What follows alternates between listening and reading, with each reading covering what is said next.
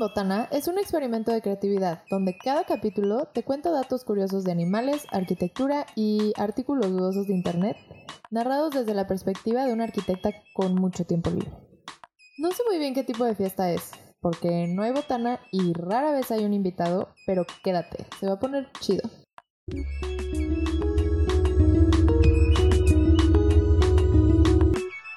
Hola, bienvenidos a Fiesta Caníbal. Es el capítulo número 8 y ya estamos muy cerca del capítulo 10. La verdad es que me quito el sombrero ante todos los que han escuchado ya los 7 capítulos. Qué hermoso que están tan comprometidos como yo. De verdad, creo que estamos creando una comunidad súper bonita porque aunque no platicamos en tiempo real, sí siento que estoy platicando con ustedes. Especialmente cuando me mandan mensajitos y chistes locales y es como, ay, qué padre. Y bueno, pues por eso les mandé saludos la vez pasada y se los voy a seguir mandando a todos. Y bueno, les quiero contar que para el próximo, bueno, para el episodio 10 voy a hacer una pequeña dinámica. Todavía no sé muy bien qué sea, pero los ganadores se van a llevar una sorpresita de fiesta sin botana.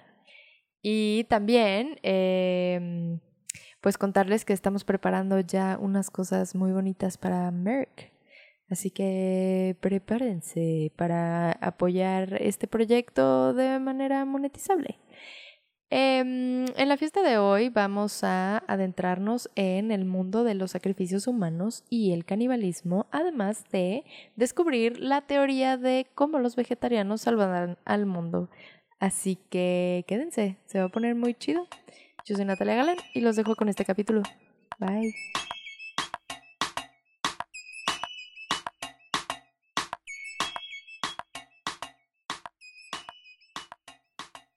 El capítulo de hoy partió de una conversación con Tania, que me contó que encontró como un hilo en Twitter acerca de una película que hablaba de sacrificios humanos y me dijo como, güey, ¿por qué no hablas de sacrificios humanos? Y le dije, güey, sí, y pues así será. Según Wikipedia, sacrificio humano es una ofrenda de un ser humano hacia una deidad, una señal de homenaje o expiación. En sentido amplio, es toda muerte ritual de una o muchas personas a manos de un tercero o de una institución, o sea, matar con el propósito de una ofrenda o un homenaje. En la historia de la humanidad ha habido varias civilizaciones que practicaron el sacrificio humano. Esto es algo que siempre me ha causado como muchísima intriga y siento que es precisamente porque siento que es la forma en la que vemos un sacrificio a diferencia de un asesinato. O sea, el motivo y el contexto cambian por completo el sentimiento hacia un acto que técnicamente es lo mismo. Y básicamente este hecho me encanta porque siento que es la analogía perfecta eh, de cuán relativo es para todas las personas lo correcto de lo incorrecto, que está 100% sujeto al contexto y al ambiente y que la realidad es más nuestra opinión y siempre es subjetiva. Por ejemplo, los sacrificios para el pueblo celta eran una forma de predecir el futuro. La información de los pueblos celtas es difusa y escasa y casi todas las fuentes sobre ellos son escritos de greco-romanos porque los romanos los conquistaron y los forzaron a renunciar a su religión. Pero aún así hay algunos escritos con datos muy jugosos. Algunos incluso de Julio César y muchos otros historiadores greco-romanos. Citando a Diodoro Siculio, esos hombres predicen el futuro observando el viento y los cantos de las aves y por medio del sacrificio de animales sagrados. Todas las peticiones de la sociedad están bajo su autoridad, y en cuestiones muy importantes ellos preparan una víctima humana, al hundir una daga en su pecho, observando la dirección que desfallece, en que se convulsionan sus extremidades y en que brota su sangre. Ellos son capaces de leer el futuro. O sea, en este caso, estos vatos mataban a alguien clavándole una daga y depende de hacia dónde muriera el vato y cómo muriera, es que ellos podían predecir el futuro. Los sacrificios eran llevados a cabo por los druidas. Eran los sacerdotes que, se consideraba, tenían el vínculo entre los humanos y los dioses. Julio César menciona que generalmente elegían criminales para el sacrificio, pero sin a falta de criminales elegía a un inocente. Y criminales o inocentes eran quemados vivos dentro de un gran nombre de madera conocido como el hombre de mimbre, o Wickerman. Esta historia fue la inspiración para la película de terror de culto The Wicker Man. Y no es para menos, o sea, está loquísimo que agarren a un hombre y lo pongan dentro de otro hombre más grande para quemarlo. O sea, yo me imagino que era algo así como te vas a trascender o te vas a convertir en algo muy relevante por ponerte en uno más grande para quemarte vivo. Y bueno, hay que tomar en cuenta que la muerte para ellos era más un punto y coma, porque ellos creían en la reencarnación, o sea, el alma de un guerrero después de morir volvía al mundo terrenal en un cuerpo nuevo, lo cual los convertía en guerreros que básicamente no tenían miedo. Los egipcios, otro ejemplo, sacrificaban a los sirvientes del faraón y los enterraban vivos en su tumba para que les siguieran sirviendo en el inframundo. Los incas también hacían sacrificios humanos y se cree que aventaban niños y niñas a la boca de los volcanes. Algunos otros incluyeron el canibalismo dentro de sus sacrificios humanos. El canibalismo es una práctica que en la actualidad consideramos una conducta aberrante y desviada. Sin embargo, no para todos los humanos es así y no siempre lo fue. El canibalismo viene de la palabra caribe, que en idioma taíno es más bien caniba o cariba. Los canibas eran una etnia parcial de los arawak. Para los caribes la palabra significa audacia, pero para los arawak significa enemigo y para los europeos significa comedores de carne humana. Verán, cuando nuestro querido Colón llegó a la isla que él solito llamó la España, y recuerden que esto fue un día después de su encuentro paranormal en el mar, se encontró con uno de los se encontró con que los caníba atacaban a los arawak para saquearlos y de paso se robaban a sus niños, los castraban y los criaban para después comérselos. Eh, sí, es un poco atascado. Por ahí cerca, los guaraní también practicaban la antropofagia. Pero este caso es mucho más interesante para mí. Ahí les va. El principio que sustenta su canibalismo va de que una persona acumula energía a lo largo de su existencia y esta energía puede ser utilizada por otra persona para expandir su conciencia. El objetivo de vida de un guaraní es trascender los límites de la existencia cotidiana, accediendo así a la tierra sin mal. Un estado vital en donde una persona supera el nivel físico de la existencia y puede escapar incluso de la muerte. Entonces, consumir la personalidad de una persona al matarla y su cuerpo físicamente después, daría a un guaraní un incremento de energía imposible de conseguir por otros medios. Por eso solo se comían a los más chidos, el canibalismo era parte de su camino a la perfección, lo que ellos llaman aguyé.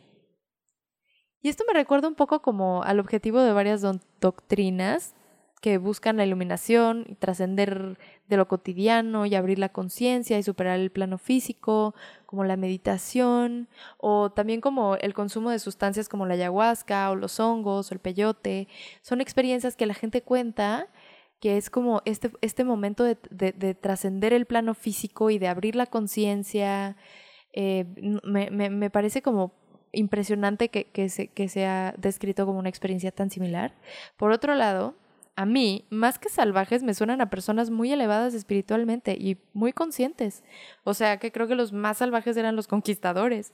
Digo, además, qué feo juzgar los, los hábitos alimenticios de la gente. O sea, todos tenemos comida que nos reconforta o nos hace sentir poderosos, ¿no?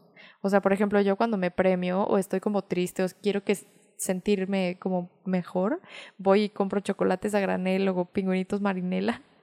Y si me quiero sentir más bien como poderosa, iluminada, pues me tomo un jugo verde. Pruebas del canibalismo también se encontraron en Francia, Alemania y España, en los restos arqueológicos de Atapuerca. Bueno, yo no sé qué esperaban se llama Tapuerca, en la cueva de la Gran Dolina, donde los restos de huesos humanos presentaron marcas iguales a las de los huesos de animales despellejados en su dieta diaria.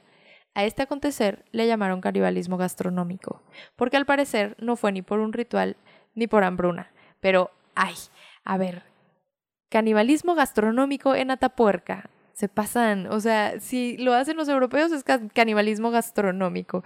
Y si lo hacen los mexicanos son unos salvajes. Hmm. En la Biblia también se menciona un escrito eh, de que los antiguos israelitas en caso de desobediencia a Dios serían castigados con grandes calamidades, calamidades, incluyendo el comer carne de sus propios hijos. Si a pesar de esto no me obedecen, al parecer voy a citar a Dios, si a pesar de esto no me obedecen, sino que siguen oponiéndose a mí, y no sé por qué además siento que tengo que gritar porque igual y Dios está como muy lejos en el cielo, como muy, muy lejos. Si no, si no que siguen oponiéndose a mí, yo también me opondré a ustedes y con enojo los castigaré siete veces más a sus pecados. Entonces comerán ustedes a sus propios hijos e hijas. Y es que ese Dios es un canijillo, siento, ¿no? O sea, como que si tiene su lado así kinky, de que como que ya está medio enfermo de poder. Y es como, ah, no, no te gusta, pues cómete a tu hijo. Es como, no, Dios, ¿por qué? Porque puedo, porque soy Dios, te comes a tu hijo, te quiero ver, órale, cómetelo. Y es como, Dios, por favor, cálmate. Está bien que tienes todo el poder del universo, pero por favor, respeta. Y él es como, no me importa, coman, coman humanos. pero obviamente no tendría sentido hablar de canibalismo y sacrificios si no hablamos de nuestros hermosos antepasados. Y pues sí, los mexicas, entre otros, los mayas también hacen sacrificios humanos. Yo creo que yo sería súper feliz si pudiera viajar en el tiempo e ir a visitar a las culturas prehispánicas en diferentes momentos como súper icónicos, así que iría con los mayas a ver los equinoccios y luego a comer pozole con Moctezuma. Especialmente porque los sacrificios y el canibalismo no solo sucedieron en el sur.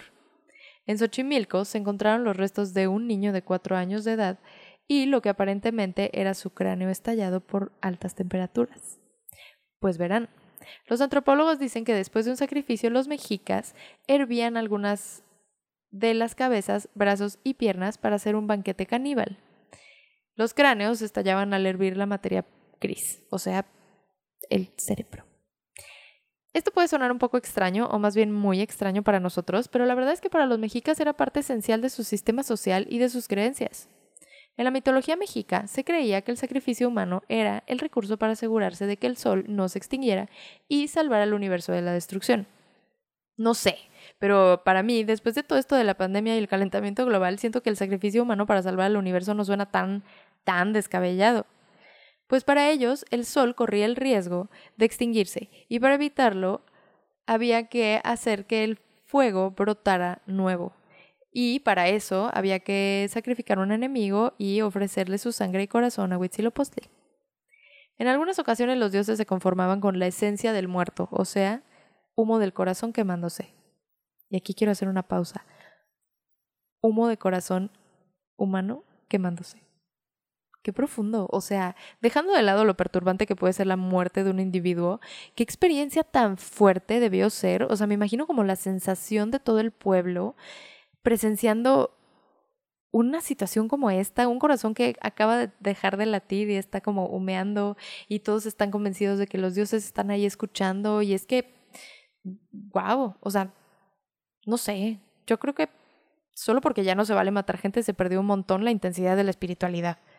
Pero, insisto, para ellos era completamente real, legítimo, correcto y necesario. Y si todos los del pueblo comparten esta creencia, pues se vuelve la realidad y eso es lo que es. Por ejemplo, en el mito de la creación del cielo y de la tierra, dice que un ser fue partido en dos y se convirtió en cielo y en tierra. La diosa de la tierra de la diosa de la tierra surgieron los alimentos y otros elementos, pero la diosa lloraba porque deseaba comer corazones de hombres y no quería dar sus frutos si no era regada con su sangre. O sea, esto es como uno de los ejemplos de que en realidad estaba súper arraigado en su cultura y en toda su psique. Y es que claro que sí, porque a ver, si matas niños para que llueva y llueve, y luego matas a alguien para que salga el sol y sale, y así sucesivamente con todos los sacrificios que hacían, pues pues sí, ¿no? O sea, dices como, güey, real. En general, esta es una de las cosas que me han parecido más fascinantes siempre. O sea, como este tipo de experimentos de comportamiento humano donde lo estás viendo desde la tele y dices como, ay, obviamente yo no haría eso en esa situación, pero claro que sí lo haría, si ese es el punto. O por ejemplo, como los cultos, ¿no? Como las personas dentro de un culto hacen cosas que ni ellos se creían capaces de hacer, pero hay algo en el pensamiento colectivo que nos posee. Siento que de pronto la mente deja de obedecer al pensamiento individual y se vuelve otra cosa más grande y que consigue cosas como individuos que jamás conseguiríamos, o sea, cosas que como individuos jamás conseguiríamos. Un antropólogo desarrolló la teoría de que los mexicas comían carne humana por falta de proteína animal en su dieta. Pero esto fue descartado por todos los demás porque en realidad se cree que los mexicas También comían pavo, ciervo, perro y ajolote. Qué suerte para los veganos que esta teoría no pegara, la verdad. También existió el misionero franciscano y autor de obras consideradas documentos valiosos para la historia de México antes de los españoles, Bernardo Sagún o Bernardino Sagún. Entre ellos está su libro Historia General de las Cosas de la Nueva España. Dude, qué gran nombre. Pues este señor y otros misioneros cronistas lograron conseguir mucha información sobre los sacrificios y la antropofagia en México mucho de lo que mencioné antes y de lo que viene a continuación. Por ejemplo, registraron, en gran parte, el platillo más mágico y ancestral de nuestra cultura. En realidad era un festival, un festival, un festil, un festín caníbal, un festín caníbal. No un festival, oh, bueno, no, no era un festival, era un festín. El pozole. Entonces, tras hacer los sacrificios de los rituales en los que ofrecían un corazón a los dioses, el resto del cuerpo se cocía con maíz y se servía a los sacerdotes y los, participantes del ritual. Según el testimonio de los frailes, la carne humana sabía como la carne de cerdo. Entonces, está, está cañón, o sea, lograron que los frailes comieran carne humana, pero además la comparación. Decidí llamarle a un chef mexicano con una muy buena experiencia en la cocina para que me explique cómo se prepararía correctamente una persona para que se coma chido. Sergio. Hola, soy Sergio. Eh, soy cocinero desde hace más de 10 años y hago un podcast gastronómico que se llama Historias de Sazón junto con Monse Quesada. Hola Sergio, gracias por participar en esta fiesta sin botana. Escuchen su podcast, está súper interesante como todos esos datos de comida, de verdad está muy chido. Eh, Sergio, cuéntanos por favor ¿cómo sería cocinar la carne humana? O sea, como para hacer un pozole o como para la vida actual. Hola, este, pues mira, tengo entendido que en, las culturas prehispánicas, cuando se cocinaba carne humana, realmente no, mm, eh, eh, como era un tema más eh, religioso, utilizaban partes eh, pues más simbólicas de, las personas, ¿no? O sea, digamos el corazón, eh, órganos internos que, que, son más simbólicos, ¿no? Ahora bien, digamos, eh, para cocinar un pozole, para cocinar un zacahuil, para cocinar diferentes partes, hay que tener en cuenta un poquito de la anatomía de las personas. Eh, eh, digo, sigo sobre el entendido, eh, en estas culturas prehispánicas se hacía más que nada como un ritual. Entonces había una preparación específica. Si lo fuéramos a ver desde el punto gastronómico, pensando, ah, es que quiero mm, cocinar algo que va a saber bien, que, va a ser pues, rico, digamos, para un pozole, las personas eh, generalmente nos ejercitamos, nos, movemos, entonces, eh, por así decirlo, nuestra carne sería un poquito parecida a la carne de casa. ¿Cómo es esto? Pues es más dura, no nos tratamos como una carne de engorda, donde hay poco movimiento, entonces los músculos son más suaves, la carne termina siendo más suave. Tomando esto en cuenta, pues se utilizarían las piezas, o sea que sería más sencillo utilizar, serían músculos, músculos grandes, digamos muslo, tipo todo lo que es la pierna en sí, ¿no? Es lo que más carne podemos sacar, que más eh, nos funciona para hacer este tipo de guisos para el pozole en sí, como es una cocción más larga, si lo permite, o sea, la carne va a terminar suave, ah, gracias a que es una cocción eh, más larga. En el tema de sabor, pues será otra cosa, ¿no? al final de cuentas, nos alimentamos muy bien. O sea, si, si lo tomáramos como una carne de engorda, pues estamos súper bien alimentados. O sea, debe de saber bien esa carne. Eh, para el pozole, de nuevo, pues, se, utiliza, los músculos tienen algo de grasa, no son tan eh, grasosos. También utilizaríamos partes de, que son más grasosas, es decir, eh, pues el estómago, todo lo que es la, panza, digamos, por así decirlo, como si fuera el tocino de, de, un cerdo. Este, y pues tomando eso en cuenta sería, se aplicaría de, de la misma forma una cocción para una gastronomía moderna, o sea, todos hemos comido tacos de sesos, por ejemplo, pues bueno, también se pueden hacer sin ningún problema. Este, eh, riñones, hígado, se puede, o sea, se cocina y, sería prácticamente la misma eh, cocción, el mismo tratamiento que le daríamos. Al final de cuentas, sería como si estuviéramos manejando carne de casa tomamos los músculos que tienen más grasa, que tienen eh, más carne, que son un poquito más sencillos de utilizar para ciertas cosas, tomamos las eh, entrañas, o sea, lo que es hígado, corazón, este, estómago, tripa. Eh, creo que allí, o sea, puede sonar un poco fuerte, pero si empiezas a imaginarte el cuerpo humano como algo, o sea, como si fuera una carne de engorda, o sea, por ejemplo, si fuera una res, si lo compararas, este, pues al final de cuentas se le puede dar el mismo tratamiento. Hay muchos, o sea, obviamente es, es todo un tema, ¿no? O sea, ya hablando de eso, es el tema del canibalismo, que, que pues no, no está tan chido, pues, pero eh, pues sería como ver a Hannibal Lecter, o sea, es, es ese tratamiento. Eh, eh, de hecho, en la generalidad de, las eh, apariciones que ha tenido en la cultura popular Hannibal Lecter, o sea, desde las películas hasta la serie, la manera en la que cocina las piezas o las partes del cuerpo humano, pues desde un punto de vista gastronómico está bien hecho. Realmente sí son recetas que en teoría se pueden lograr y, y que pueden saber muy bien. ¿No? Al final de cuentas, eh, repito, nos alimentamos muy bien. Digo, imagínate, eh, eh, te lo pongo en perspectiva, es, imagínate una vaca que está comiendo una dieta muy variada, este, que de repente, pues sí, se echa unas chelas, sí, se echa un vinito, entonces, pues, en teoría, somos deliciosos, ¿no? Muchas gracias por esa explicación. Creo que o sea, hubo un momento en el que se me olvidó que estábamos hablando de gente y fue como, ¡ay, qué rico! Y se me antojó muchísimo el pozolito. Eh, pero definitivamente mi parte favorita de toda la explicación fue, en teoría, pues somos deliciosos. Porque la neta es que así sonábamos muy deliciosos.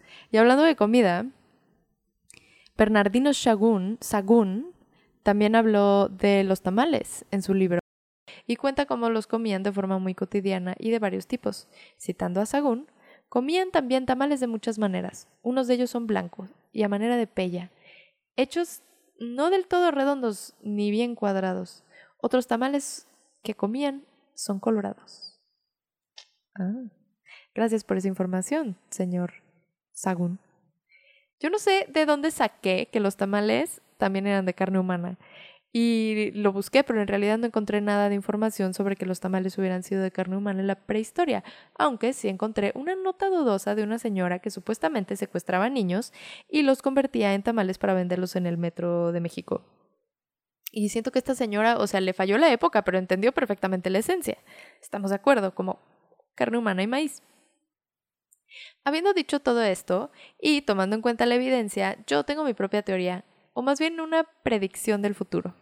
A ver, si el señor que dice que los mexicas eran caníbales por falta de proteína animal tiene aunque sea un poco de razón, entonces la nueva ola de veganos y vegetarianos eventualmente optarían por volverse caníbales.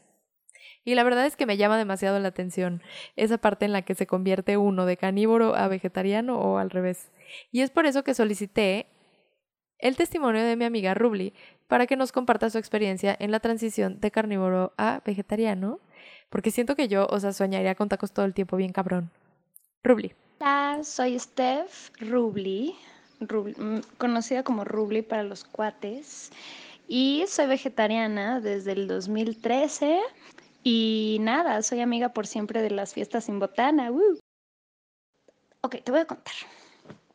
Como yo empecé fue como en esta búsqueda de hacer sentido lo que hago con lo que como y como de no, yo no podría matar un pollo, me da la peor destriparlo y así, o ver una vaquita y solo por un placer, porque pues, ¿por qué desayunamos huevo con, con machaca y en, el, en la tarde te comes un pollo y en la noche igual y cenas un pescado en un día muy atascado. Como que digo, eh, eso no es necesario y no me echaría, o sea, para que hiciera sentido la cantidad de carne que yo comía, debía haber matado miles de bichos. Y la neta es que yo con ver mis propias heridas me desmayo. Entonces era como un poco ambiguo esto para mí, pero también, digo, no sé si soy una mala vegetariana porque llevo desde el 2013 siendo vegetariana o 2014 y aún hoy paso por una taquería y huelo y digo, verga. O cuando está ahí así con alguien más que, que se pide un platillo delicioso, digo, oh, maldito. Pero también he dicho, bueno, si se me antoja, un día estaba sola, así, y pasé por una taquería, no iba sin prisa, iba sin prisa, iba papaloteando y dije, bueno, se me antojó, vengo sola, no le cuento a nadie, me lo voy a comer. Llegué, pedí un taquito al pastor, lo vi y dije, wow, le puse limón, le puse salsa, lo agarré y no pude.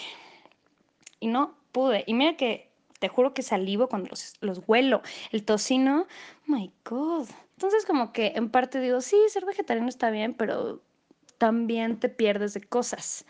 Wow, Rubli, qué hermoso testimonio. Estoy segura de que eres una gran vegetariana y ese perro fue muy feliz. Yo de verdad creo que el mundo lo van a salvar veganos y vegetarianos como tú.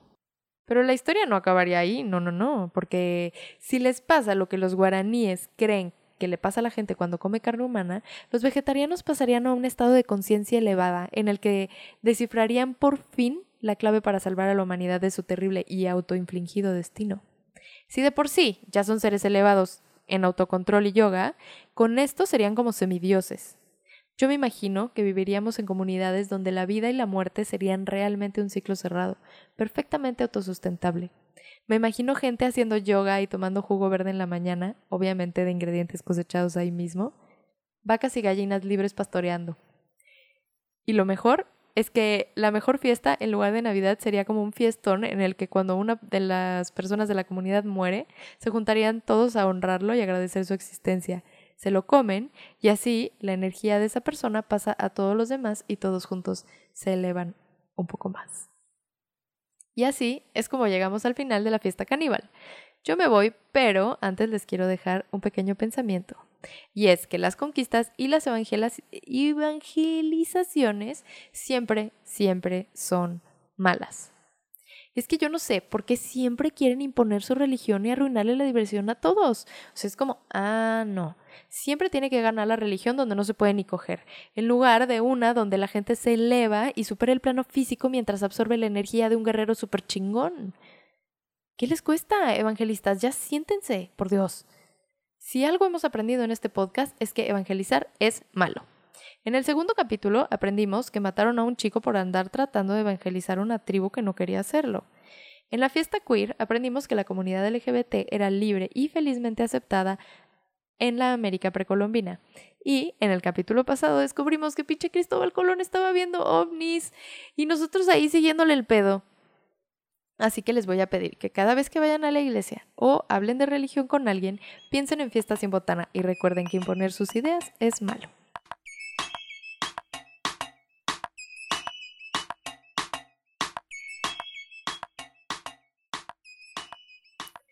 Ahí está el capítulo 8, gracias por escucharlo. Espero de verdad que lo hayan disfrutado mucho.